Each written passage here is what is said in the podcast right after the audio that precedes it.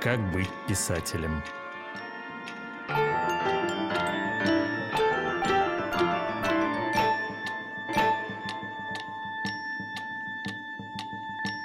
Я Валерий Шубинский. Мы будем говорить сегодня о стратегии, социальной стратегии и социальном самоощущении поэтов, писателей, которые входили в объединение реального искусства, в БРИУ.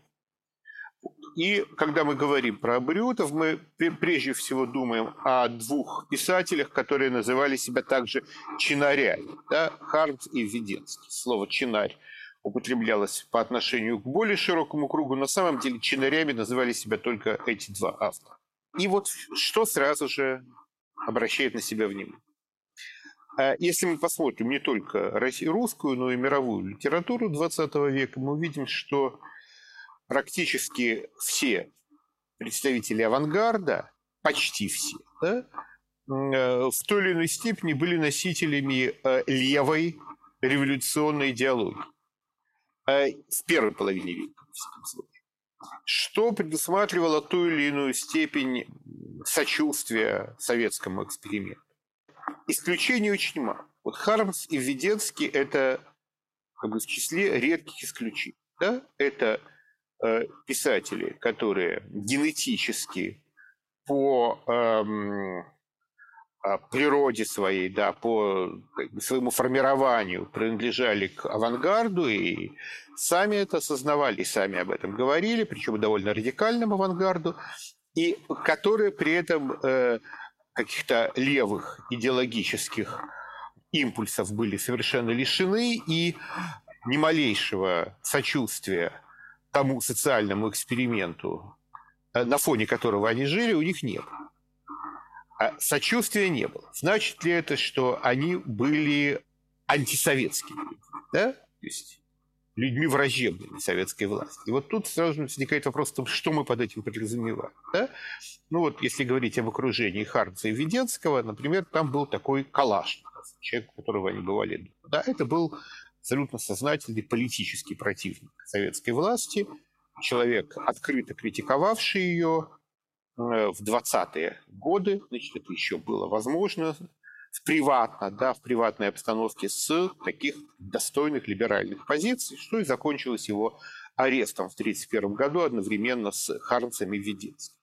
Вот такой четко осмысленной политической позиции, четко осмысленного политического неприятия режима у Харнца и Веденского, разумеется, нет. Особенно у Харнца, который сам про себя говорил, что я человек политически немыслящий и любые политические разговоры э, обрывавшие. И сама по себе природа хардовской метафизики, она совершенно не позволяет как-то соотнести ее с какой-то конкретной политической позицией. Да, более того, мы помним рассказ э, «Герой» про человека, который э, прошел через какие-то э, этапы, да, был либералом, был патриотом, потом просил милостыню со словами «на баррикады мы все пойдем и как один покалечимся и умрем», и видно, с каким холодным э, отвращением, с какой холодной брезгливостью все это описано. Прерву тебя, э, Валера. Это Глеб Морев. Добрый вечер. У меня есть давняя идея, догадка, вернее, в которой я фактически уверен, хотя доказать ее невозможно, э, что герой это, это, этой прозаической миниатюры Харпста – это Александр Иванович Тиняков. Э, я, я, я не думаю, что непосредственно герой Тиняков, но, несомненно, история Тинякова, сюжет с Тиняковым в, этой, в этом, в этом рассказе отразится отразился. Я, в общем, не сомневаюсь в этом. Я считаю, что это, собственно, вещь, написанная как некролог ему, что она создана где-то после его, вскоре после его смерти, как я понимаю. Да, да. но если говорить э, о Введенском, то э, у него была э, позиция более осмысленная, более э, осознанная. И, собственно, он сам в 1931 году, когда Хармс и Введенский были арестованы, в своих очень откровенных, на самом деле, а часто неуместно откровенных показаниях, Введенский говорит о том, что он, именно он в этом смысле влиял на Хармса, именно он – втягивал его в политические разговоры, критикующие а, режим. Но собственно говоря, источником неприятия режима было, о чем Веденскин говорит, неприятие его культурной политики. Там, не нравилось, мы, мы говорили с Хармсом о том, что в царское время левые писатели, ну, то есть футуристы, да, там, гилейцы, выступали свободно, а мы сейчас выступать свободно не можем. Вот. Но причем интересно, что вот такая мотивация, она могла возникнуть только начиная с 29 года. Потому что до 28 года, в общем, те же абориуты э, особых проблем э, с публичными выступлениями не имели.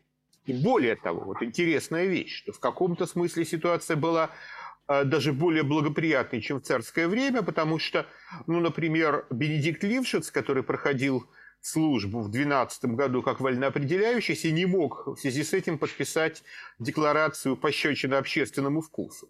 Заболоцкий, который проходил военную службу в 27 году примерно, примерно в той же роли, да, примерно на тех же условиях, да, одногодичник с высшим образованием, примерно тот же, что вольноопределяющийся в царской армии, он э, э, не только участвовал в публичных выступлениях абориутов, он приглашал их выступить в казарме, где он жил, да? в военной части, где он жил. Эм, в этом смысле э, отношение было либеральным, затем это резко меняется. Где-то в 28-29 году резко меняется, и это порождает, порождает вот такое ностальгию, ностальгию по, по тем временам, когда все было свободнее, по царским временам. Но если говорить о монархизме Веденского, о котором упоминают, то понятно, что это такой абсурдистский монархизм. Да? Значит, известный афоризм о том, что при монархии во главе государства случайно может оказаться и порядочный человек. Э, опять же, пассаж из показаний 1931 года о том, что монархом может быть э, грудной ребенок или душевно больной, и все равно он монарх. И в этом есть величие бессмыслицы, величие абсурда и так далее. То есть это такой очень парадоксальный и странный монархия. Неприятие э, советского социума у Хармса и Введенского было э, связано изначально в 20-е годы скорее с ощущением собственной антропологической чуждости окружающему миру, чуждости поколению, чуждости а, его социальным реакциям, в том числе на микроуровне. Это проявлялось постоянно. Это проявлялось, например, во время вечера в Институте истории искусств. Институт истории искусства – это курс, высший курс искусствоведения при Институте истории искусства. Это это, в общем, самое элитарное и наименее советское учебное заведение на тот момент. И тем не менее, даже со студентами этого института, а там учился и Хармс одно время, и там учились другие абориуты, даже с ними происходит э, какое-то внутреннее несовпадение.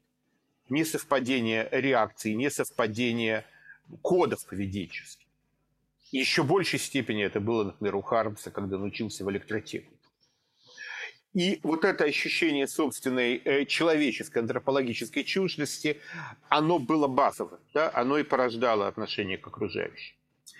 У других членов АБРИУ, Олейникова, Заболоцкого, Бахтерева, Дойсбера Левина, э, этого не было. Да? И, пожалуй, из людей Абриутского круга, кроме Хармса и Введенского, это было только в такой острой форме только у Друскина, у Якова Друскина. Даже между Друскиным и Липавским и Яковом Друскиным и Леонидом Липавским, двумя философами, двумя эм, интеллектуальными вдохновителями э, Абриутского проекта, широко понимаемого Абриутского проекта, даже между ними здесь проходила очень важная э, демаркационная линия. Ну вот, наверное, теперь э, было бы интересно, как ты это откомментируешь.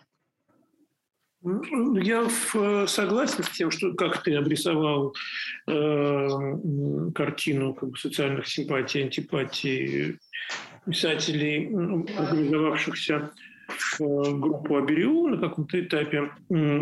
Единственное, что я бы, судя по показаниям 1931 года, я бы, может быть, более резко как бы, э, очертил их неприятие большевизма. Оно, конечно, оно и своим источником имело не какую-то политическую платформу, не какую-то, так сказать, устоявшуюся мировоззренческую систему, а скорее такое отталкивание от советской, советских порядков на бытовом уровне. И просто на житейском уровне, да, все жили трудно, и на э, уровне литературного быта, да, когда действительно, э, действительно мы видим, что и до 28 года, на самом деле, э, и Хармс и Витинский не то чтобы имели карт-бланш в печати. Да, мы знаем, что они опубликовали там, по два стихотворения э, в подцензурной печати. Это явно меньше того э, количества текстов, которые они на это время произвели. Да? То есть мы видим, что ничтожный процент из того, что ими писалось, было написано, э, проходил э, через цензуру и публиковаться, ничтожный процент. Это, конечно, не могло их не заботить, в общем, с первых шагов их литературной деятельности. К тому же, я думаю, что тот круг как бы их учителей, да, людей э, старшего поколения литераторов, э, дореволюционного призыва, что, так сказать, а, среди которых они вращались. Прежде всего, это Михаил Алексеевич Кузьмин, который был для них таким ментором, да, таким э, человеком из прошлой литературной жизни и, в общем, одним из, одним из трех, наверное, наиболее значительных дореволюционных литераторов Ленинграда. Да, это Кузьмин, Клюев и Ахматова. А с Ахматовой, насколько я понимаю, там никаких биографических пересечений в эту пору не было, а с Клюевым, как и с Кузьминым, были. Может быть, менее интенсивные, нежели с Кузьминым, но были. И, в общем-то, и Клюев, и Кузьмин в этот период настроены э, крайне антисоветские. Именно Кузьмин, так сказать, э, как, в общем, тоже скорее, скорее его антисоветизм, антибольшевизм, тоже скорее имеет, на мой взгляд, не политическую, а такую культурно-бытовую, что ли, природу, да, он тоже, а, он тоже произрастает из а, такого, такого бытового отчаяния, из э, бесконечной борьбы с цензурой, бесконечной борьбы за выживание и каких-то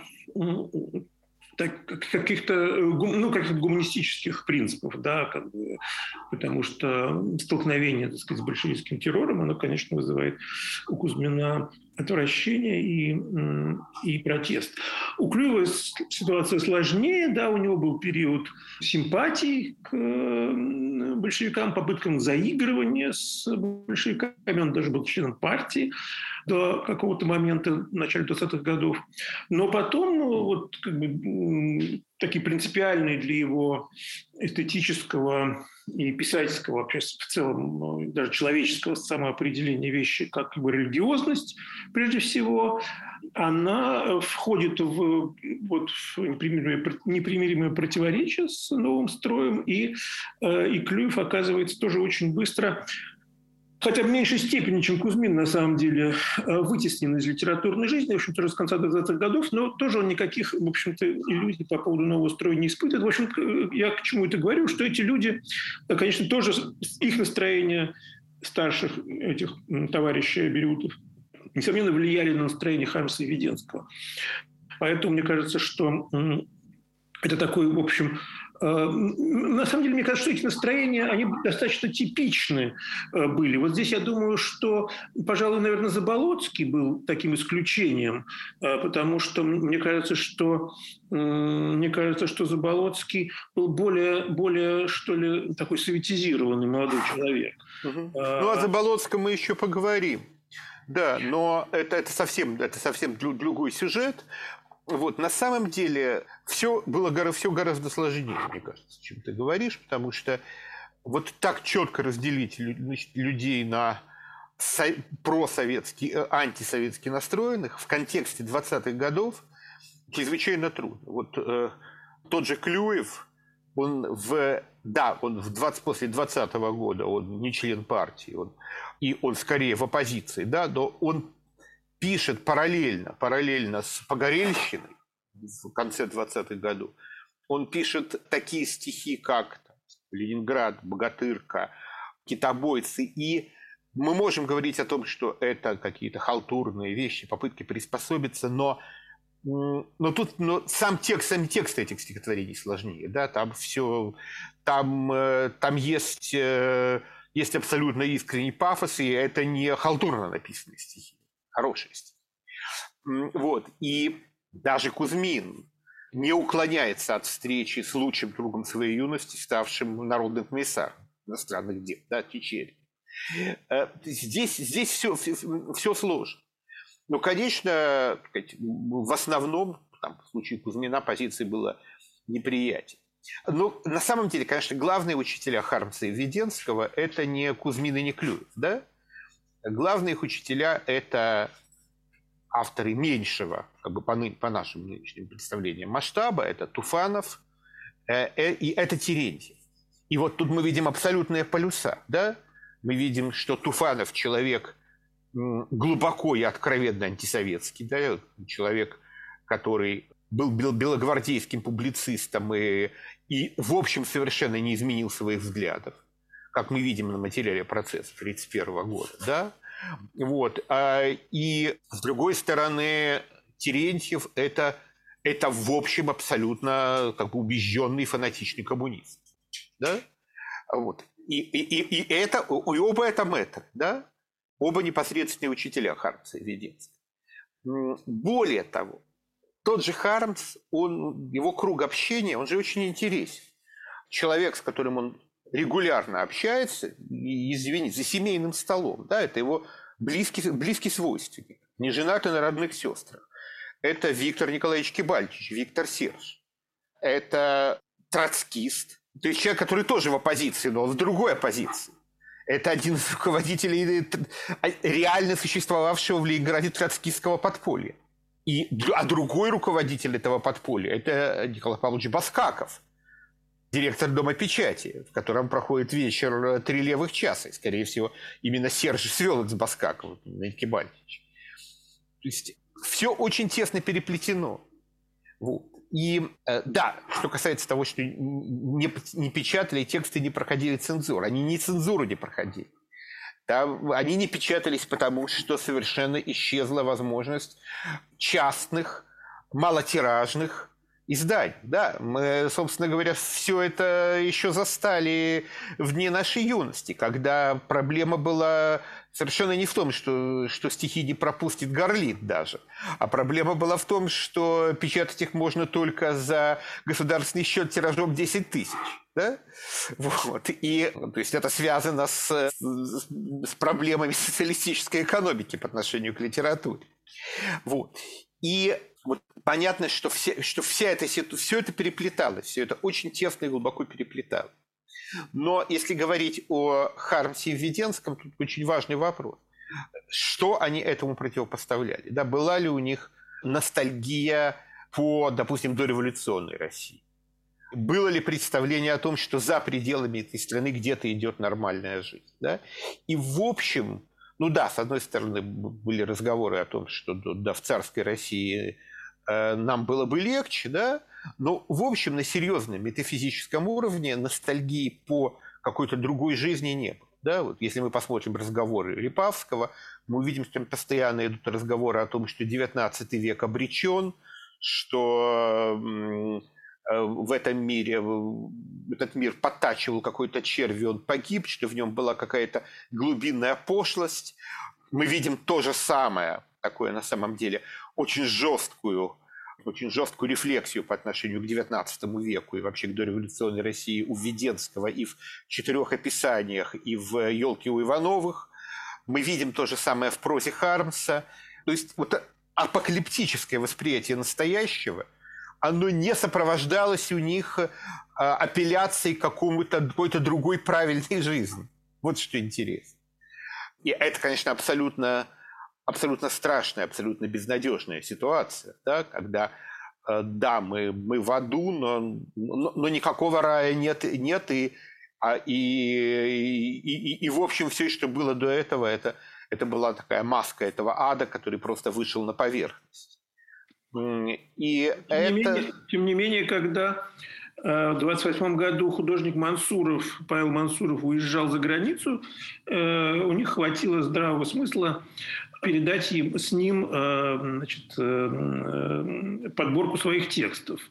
Хотя, как мы сейчас понимаем, так сказать, это достаточно был наивный жест, потому что, в общем-то, на Западе не было э, таких литературных институций, которые бы значит, с, с удовольствием восприняли тексты Абериутов, но тем не менее, э, тем не менее здравое зерно в этом было. Слушай, но они, они пользовались просто любой возможностью. Это, да, так, же, как они, так же, как они с Маяковским передавали свои тексты в журнал «Лев». Да, там, да, или, ну, да, или, или, да, или, или, посылали, или посылали Пастернаку с просьбой пристроить в, э, там, в издательство. издательство да. да, да. Ну, то есть это, это в, общем, в общем они просто стучались во все двери.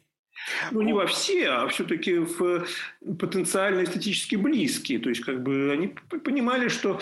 Ну, Пастернак им не был эстетически близок, ну, вот ни с, ни с какого боку. Вот. Ну, Пастернак тогда это лев, фактически. Лев, да. Тогда, лев. когда они посылали в 24 да. году стихи Пастернака, Пастернак ассоциировался с левом. Но они посылали для издательства, которое было, на самом деле, абсолютно неоклассическим. Да, это они, да. это они ошиблись. Но это, может быть, нам виднее отсюда, чем им да. синхронно.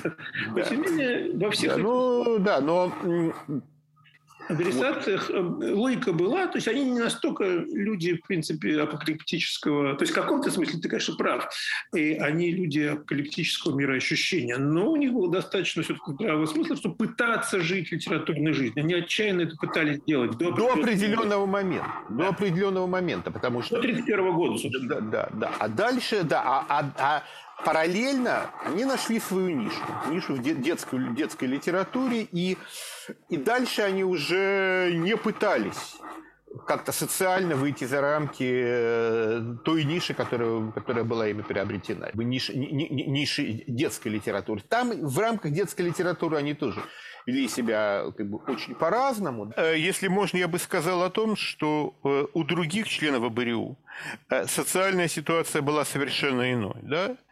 И у каждого своей. Той антропологической чуждости, которая была у Хармса и Введенского, у них не было.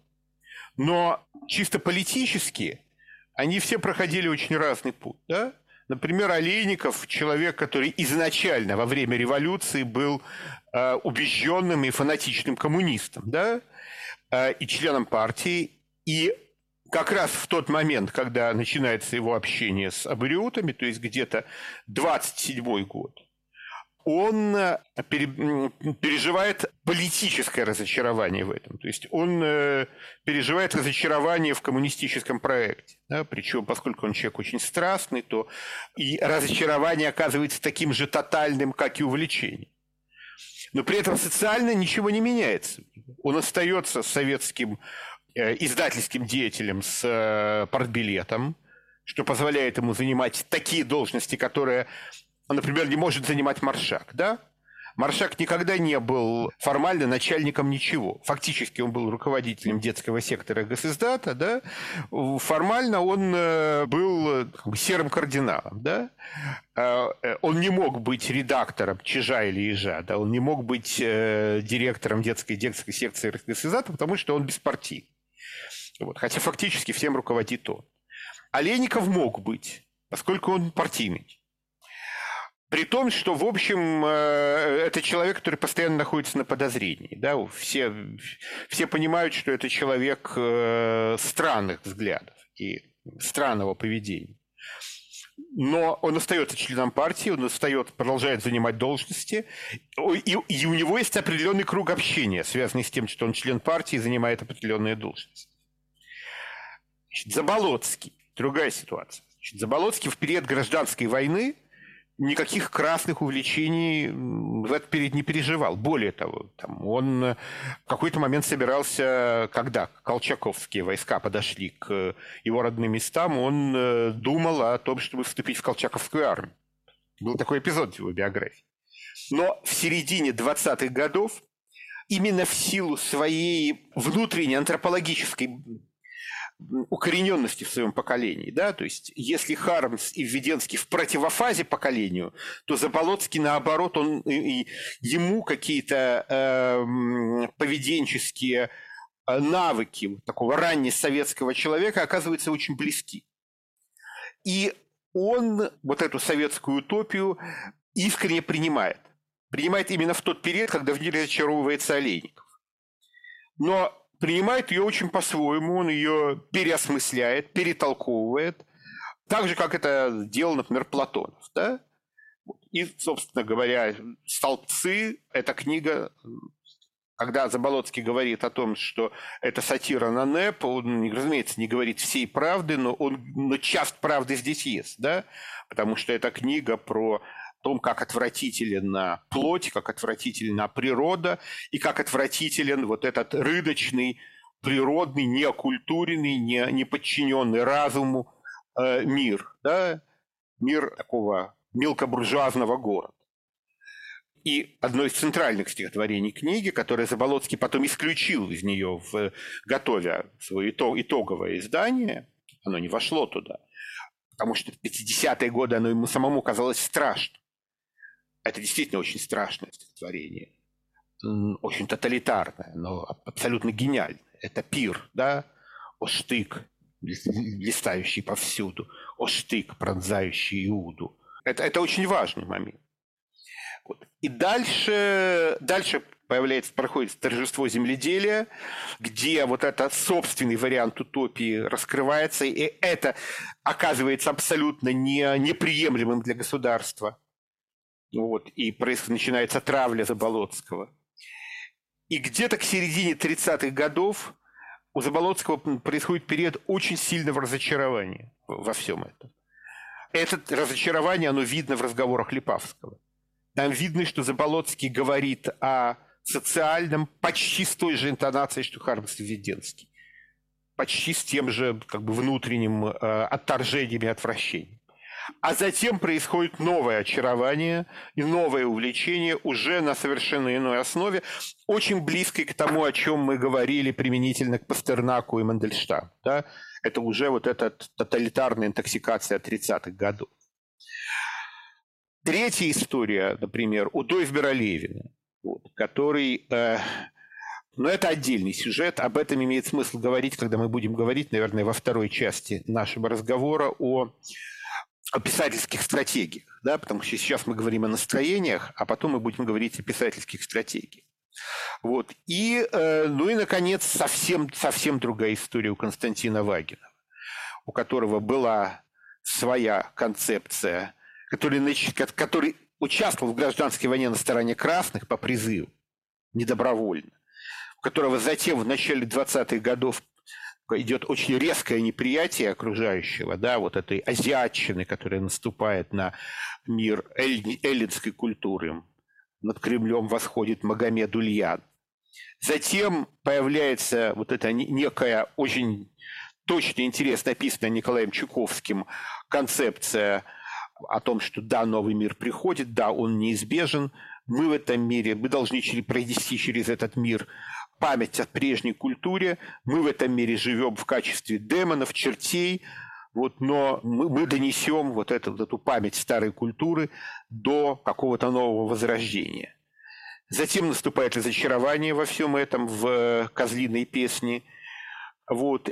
А дальше уже в 30-е годы идут какие-то отчаянные, отчаянные поиски соприкосновения с новым миром, в конце концов заканчивающиеся в э, последнем романе, в Гарпаганиане, такой страшной, трагической почти капитуляции перед этим новым миром. Э, ну и в некоторых стихах книги звукоподобия. Это все как бы, совершенно отдельные, отдель, отдельные сюжеты. Вот. И о каждом из них можно говорить очень долго. Да, я бы, я бы хотел небольшую реплику относительно Вагинова сделать. А, потому что чем, чем замечателен Вагинов э, вот в контексте нашего разговора, тем, что, в принципе, все его творчество, и как прозаика, и как поэта, сфокусировано вот на этой социальной драме. Это, собственно, есть основное, можно сказать, единственное содержание его, а, его текстов. Валера правильно отразил, э, обрисовал эволюцию социокультурную вагиновскую.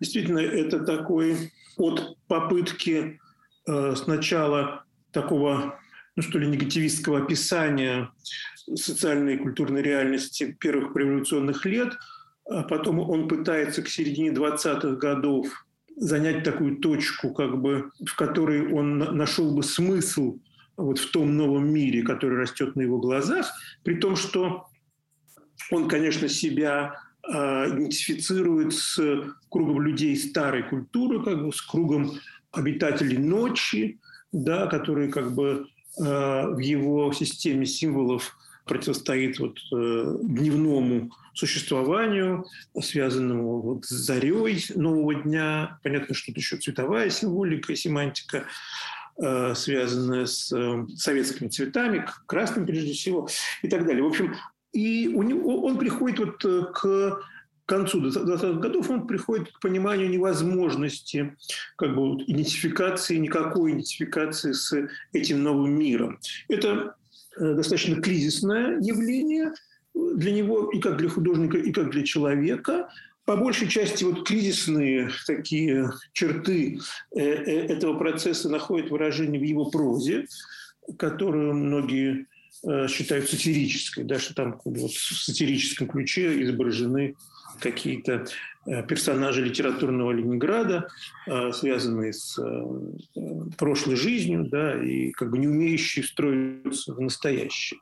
А на самом деле здесь, конечно, это совсем не сатира, это, это все имеет очень сильную автобиографическую подкладку и очень такую исповедальную, что ли, тональность. К концу жизни он действительно испытывает острый кризис, острейший кризис и личной самоидентификации, и творческой. Как написано в его книге «Последние звукоподобия», он разлюбил себя, так, лирический герой, как бы вот а, перестает относиться и к себе а, старому, то есть тому человеку, который принадлежит старой культуре, старому миру, он его не ценит и не может строиться в новый мир. Да? И фактически а, он как бы расподобляется. Такой как бы распад распад художника. Это, и это видно буквально, вот э, эта метафора, можно сказать, осуществляется в его прозе. Мы видим, как это повествование распадается на какое-то собрание курьезов, анекдотов, частностей, которые представляют какие-то аномалии вот современной советской жизни. Ясно, что для Вагинова как бы пропадает и объект письма, и сам субъект не может найти никакого места в э, современности, и смерть Вагинова после тяжелой болезни, то есть как бы он, соответственно, чувствует себя обреченным, я думаю, что э, в, этом, в этом тоже есть некоторое объяснение этих настроений, но фактически его смерть служит таким, в 1934 году, э, служит таким выходом, на самом деле, биографическим и художническим из этого тупика в котором он оказывается. Но что характерно, что вот всю свою творческую жизнь он решает этот вопрос вот об отношениях с действительностью. Очень, это вопрос очень болезненный, и весь нерв его текстов вот связан с этой социальной проблематикой. Это на самом деле при анализе текстов Вагинова как такого единого э, текста с э, проходящими сквозь все его творчество определенными константными какими-то символами, константными семантическими такими... Ну, мне, ну, я э, сразу же хотел бы сказать, что Вагинов при всем том, да, при том, что он, казалось бы, человек в максимальной степени связанный со старым миром, да, из авторов этого круга, о котором мы говорим. При том, что он был в максимальной степени связан со старым миром, он был самым публикационно благополучным автором из тех, о ком мы сегодня говорим.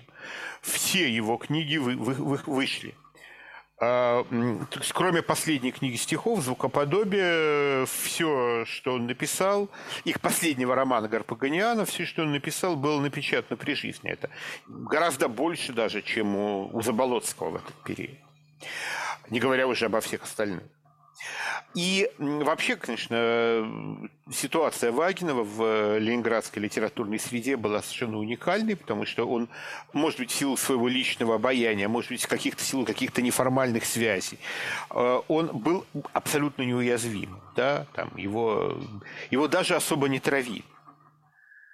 При том, что поводов для этого было более чем достаточно. И умер он э, там, от тяжелой болезни, от туберкулеза, умер в своей постели, хотя в очень молодом возрасте. Но вообще, как бы если говорить о проблематике э, творчества Вагина, то в, то, в общем, да, это действительно проблематика, как быть писателем, да, как быть писателем в, в этом мире. И, и если в «Козлиной песне», да, на это как бы сначала дается вопрос, да, писатели, это человек, который несет там, огонь старой культуры, проносит через вот эту ночь. И затем в ходе самого же романа все это абсолютно разрушается, да, и оказывается, что те люди, которым, э, которые приняли на себя эту миссию, оказываются этой миссии совершенно недостойными и, и капитулируют или погибают, то э, дальше этот вопрос уже ставится по-другому. А он уже ставится как бы, в процессе писания самой книги. И э, в самом конце, в Гарпаганиане, на самом, может быть, наименее удачным из романа Вагинова, но необыкновенно важно. Да? Сам, само писание книги – это попытка дать ответ на этот вопрос. Да? Вот чем может быть Константин Вагинов в 30-е годы? Он хочет стать советским писателем. Он хочет стать советским писателем, у него это не получается. Он начинает переписывать книгу. Причем он знает, что ему осталось жить несколько месяцев. И тем не менее он начинает переписывать книгу, вводить туда положительных советских персонажей и не сохраняет э, исходный вариант, не сохраняет э, исходную рукопись. Это абсолютно трагическая вещь. То есть он понимает, что у того Вагинова, который был до сих пор, нет будущего в том, в том числе и посмертного будущего. Да, он переписывает рукопись, чтобы книгу напечатали. Допустим, это нужно, чтобы книгу напечатали, и вдова получила какой-то гонорар. Сам понимает, что, э, что, что он долго не проживет, но он не сохраняет рукопись для будущего. И параллельно появляется, кстати, другой как бы знаменитый и замечательный роман. Это автора того же примерно круга, это «По ту сторону Тулы». Андрея Николева и Гунова, да, в котором собственно, содержание книги – это попытка вот такого трепетного ленинградского, петербургского интеллектуала, пешбарышни мужеского пола, при этом испаниста, э, стать, стать советским писателем. И, собственно, в течение всей книги герой э, придумывает какие-то советские книжки, которые он, он может написать, и это получается все нелепее и нелепее. Да?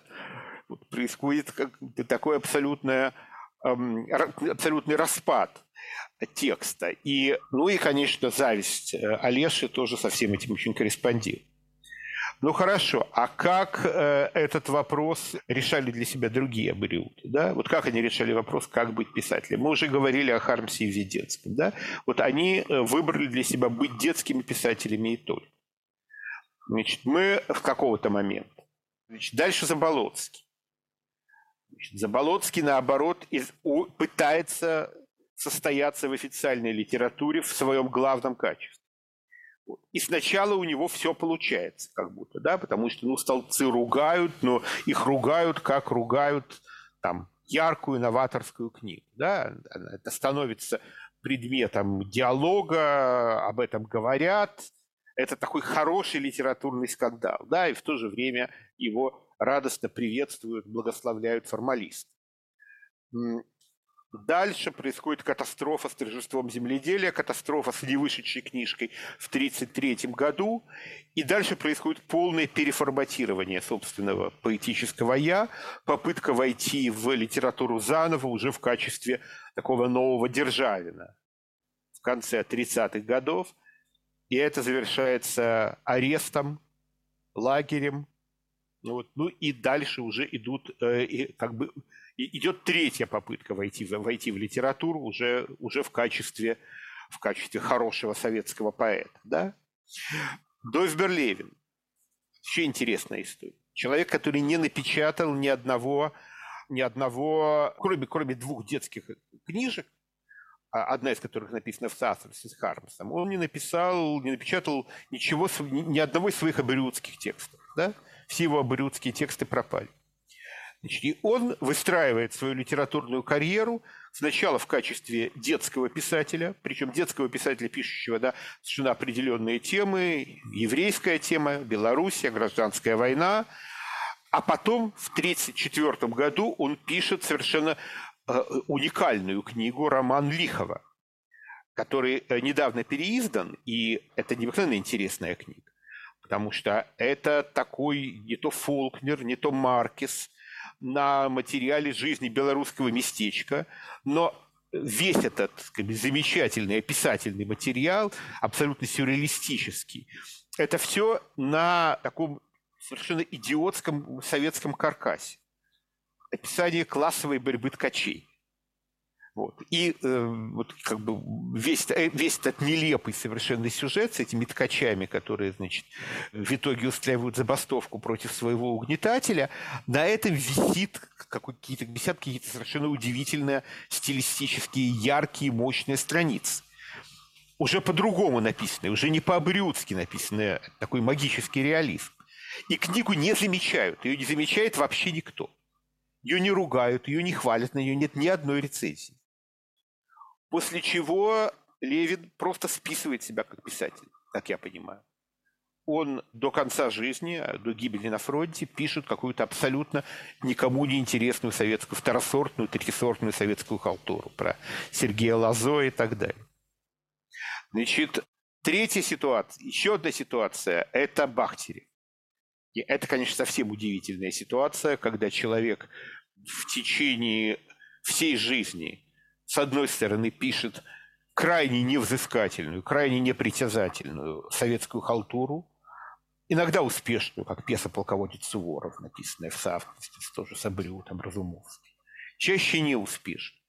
Э, архи... Фонд, Ваги, фонд Бахтерева в э, Российской национальной библиотеке Э, это нечто совершенно ужасное. Это несчетное количество папок с никуда не пошедшими и никак не реализованными халтурными текстами. Так же, как фонд Разумовского. Люди всю жизнь писали черт знает что, из этого черт знает чего печаталась, там, может быть, десятая часть. Да? То есть они писали какую-то советскую ерунду в стол. И параллельно другая часть архива Бахтерева, которая находится в другом месте, это стихи, абриутские стихи, которые он продолжает писать всю жизнь. Но как он их пишет? Он постоянно переписывает свои тексты. У него есть 20-30 текстов, которые он переписывает десятки раз изменяя в них по нескольку слов. И делает это в течение полувека. Вот э, совершенно разные варианты писательской стратегии э, в, в эти годы. И, и, конечно, очень важный момент, что все это происходит при отсутствии какой бы то ни было неорганизованной неофициальной литературной жизни. Да? При отсутствии того, что мы называем андеграунд и что уже существовало, там, начиная с конца 50-х, 60-х годов. Ну да, вот на самом деле, если подытожить все, о чем ты рассказал так ярко, можно, можно сказать, что все это, это очень трагическая история, на самом деле, гибели литературы, по большому счету, и существование какой-то эрзац литературы, на самом деле, для исключительно в целях э, создаваемой в целях выживания, да, то есть в целях получить, сказать, того, чтобы пройти цензурный фильтр и получить гонорар. Да. Собственно, к литературе это не имеет мало отношения. Да. И мы понимаем, что, собственно, подлинная литература, которая могла бы создаваться этими людьми, удивительно талантливым поколением и талантливым кругом действительно людей, вот возвращаясь к тому, с чего ты начал, действительно э, кругом молодых людей, авангардистов, сторонников авангардистской поэтики, в общем, да, которые при этом а, действительно занимают очень нетривиальную социальную позицию, они не являются левыми активистами, а, не являются значит, сторонниками коммунистического преображения мира, а занимают такую очень интересную эстетически-философскую, что ли, э, позицию, которая, которая выглядит очень нестандартно, да, и на фоне их европейских э, сверстников, и на фоне их э, российских, советских сверстников.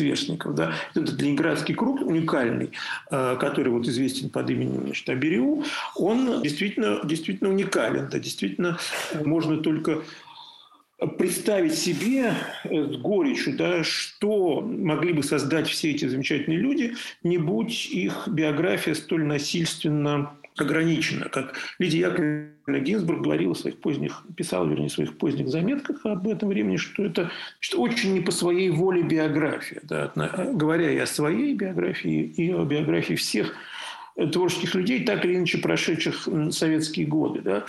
И мы понимаем, да, что действительно, если бы Яков Семенович Друскин в первую блокадную зиму значит, не нашел в себе силы дойти до дома Хармса и забрать оттуда этот пресловутый чемоданчик, да, в котором были сложены рукописи самого Хармса, к тому времени уже арестованного давно, и рукописи арестованного и погибшего уже, кажется, при неизвестных обстоятельствах Веденского. В общем, если бы этот чемоданчик пропал, такого художественного явления, как Аберю, ныне всемирно известного, да, и классического уже в рамках русской литературы просто не было бы. Да? У нас просто бы не было э, ничего, что позволило бы нам говорить о Хармсе и Веденском как о великих русских писателях. Да? Были бы какие-то мемуарные свидетельства людей, которые знали их и вспоминали бы о них как о ярких, о ярких художниках, ярких людях, но текстов мы бы не имели. Да? То есть это чудо спасения, спасения Друскиным вот этих вот рукописей в этом чемоданчике блокадном Ленинграде, оно позволило сохраниться этому культурному явлению. Да. Ничто в социальной и культурной жизни 20-30-х годов не способствовало Э, вот сохранению, значит, фиксации в традиционных культурных формах творчества Бериутов. Они не были напечатаны, не были нигде зафиксированы, не были нигде стиражированы. Все это было исключительно, их творчество было исключительно фактором их частной жизни. Оно никогда не стало фактом художественной жизни страны да, и даже города общественным какой-то общественным фактом. Да. И это, это явление стало общественным фактом только в конце 60-х годов, и то не сразу, очень постепенно. В общем-то, все, все значение Абериутов стало ясно российскому читателю лишь в общем-то, к концу 70-х годов, я бы так сказал. А полное значение и Хармса, и Веденского, и особенно Веденского, э, и того позднее, да, это, это в общем-то, конец 80-х, начало 90-х годов, мне кажется, когда действительно во весь рост, во, весь, э, во всем подлинном значении обрисовался Веденский как действительно великий русский поэт, и Хармс не как э, значит, писатель-юморист, да, а как значительный русский прозаик, и абсурдист, и замечательный поэт. Да. Для этого потребовалось, в общем, 15 лет, чтобы культуру культуре освоить и понять значение этих людей. И этот, повторяю, этот процесс совершился, в общем, чудом благодаря чудесному, чудесному стечению обстоятельств. Вся их жизнь, вся жизнь этих людей, о которых мы говорили сегодня, и огромного большинства, в общем-то, из тех их современников и сверстников, чье творчество представляет, представляет какую-либо ценность, оно, оно, э, эта жизнь была как бы сопротивлением, жизни биографии была сопротивлением обстоятельствам времени. Да? Э, она, она была, э, шла, в общем, в разрез с теми условиями, в которые, в которые, в которые их время и советская эпоха поставили. И это наложило, на самом деле, очень тяжелый такой травмирующий отпечаток на все наше представ... на всю русскую литературу 20 века, на наше представление о русской литературе 20 века, о значении того или иного писателя, о писателе в этой литературе, о на наше как бы консенсусное представление о иерархии в этой литературе и так далее. Потому что не надо забывать, что при этом как бы была все советские годы некая псевдолитература официальная, да, которая ныне уже почти так сказать, на 90% забыта, никем не читаема да, и не востребована. Но тем не менее, тем не менее она навязывала общественному сознанию свою иерархию, свою систему ценностей. И чтобы восстановить как бы вот значение той параллельной тайный, потаенный, как бы русская потаенная муза был такой сборник. Значит, советская, вернее, потаенная муза был такой сборник, изданный в конце 50-х годов за границей, который в которые вошли значит, не бесцензурные тексты э, советских писателей и поэтов. Так вот, вот чтобы восстановить подлинное значение вот этой потаенной литературы, понадобились причем многие десятилетия культурной работы и в позднесоветские годы, и, и, и даже в послесоветские, постсоветские. Ну, я хотел бы тут добавить, что какие-то вещи открываются, продолжают открываться, да, и только в самые последние годы стали известны стихи Геннадия Гора, проза Всеволода Петрова, стихи и проза Павла Зальцмана. Это необыкновенно важно именно в контексте нашего разговора, потому что выяснилось, что у абориутов и конкретно у Хармса, например, были ученики, да, что какие-то импульсы от их творчества – они все равно продолжали распространяться, что это как-то влияло на то, что происходило э, в творчестве авторов уже следующего поколения, уже тех, кто ну, родился, допустим, после седьмого, восьмого года. Да? Это очень важный момент. И еще один важный момент. Ну, понятно, что люди каким-то образом там, что-то что делали для печати, была какая-то мимикрия. Мы еще не упомянули про Леонида Савельевича Липавского, который, с одной стороны, был э, философом, мыслителем, другом и экерманом Хармса, Веденского, Болоцкого, э, Друскина. С другой стороны, он писал в огромных количествах, писал совершенно чудовищные, разные, но в том числе и совершенно чудовищные книжки историко-революционного содержания. И эти, ну, некоторые из этих книг таковы, что я сам держал в руках записку значит, его вдовы Тамары Александровны Мейер Липавской, обрюдской прекрасной дамы, и Якова Семеновича Друскина с требованием никогда не упоминать о том, что э, Леонид Липавский и писатель э, Леонид Савельев – это одно лицо. Да? Вот. Но вот так. И в то же время люди продолжают писать свое, продолжают писать настоящее. И тот же Друскин делает все, чтобы это настоящее спасти и сохранить. Да? Причем интересно, что Веденский сам абсолютно равнодушен к сохранности своих рукописей. Да? Вот, вот ему как бы все равно. Он пишет, он, он живет без будущего. Да? Липавский, особенно Друскин, пытаются все спасти. Да? Пытаются для чего? Да? Вот нет никакой надежды. Вот э, мы живем в загробном мире, мы живем в, э, в мире катастроф. Для чего сохранять? Для кого сохранять? Они не знают. Они не знают, но они пытаются спасти, они пытаются сохранить. Вот э, это тоже очень важный, важный культурный выбор. Да? Вот Вагинов не попытался сохранить рукопись своего последнего романа. А Друскин пытается сохранить все, что написали Хармс и Введенский. Он пытается это сделать в 40-е годы. Он не знает, для чего сохраняет. Он не знает, для кого сохраняет, но он сохраняет. Э, и это тоже, мне кажется, очень важный такой культурно-стратегический выбор.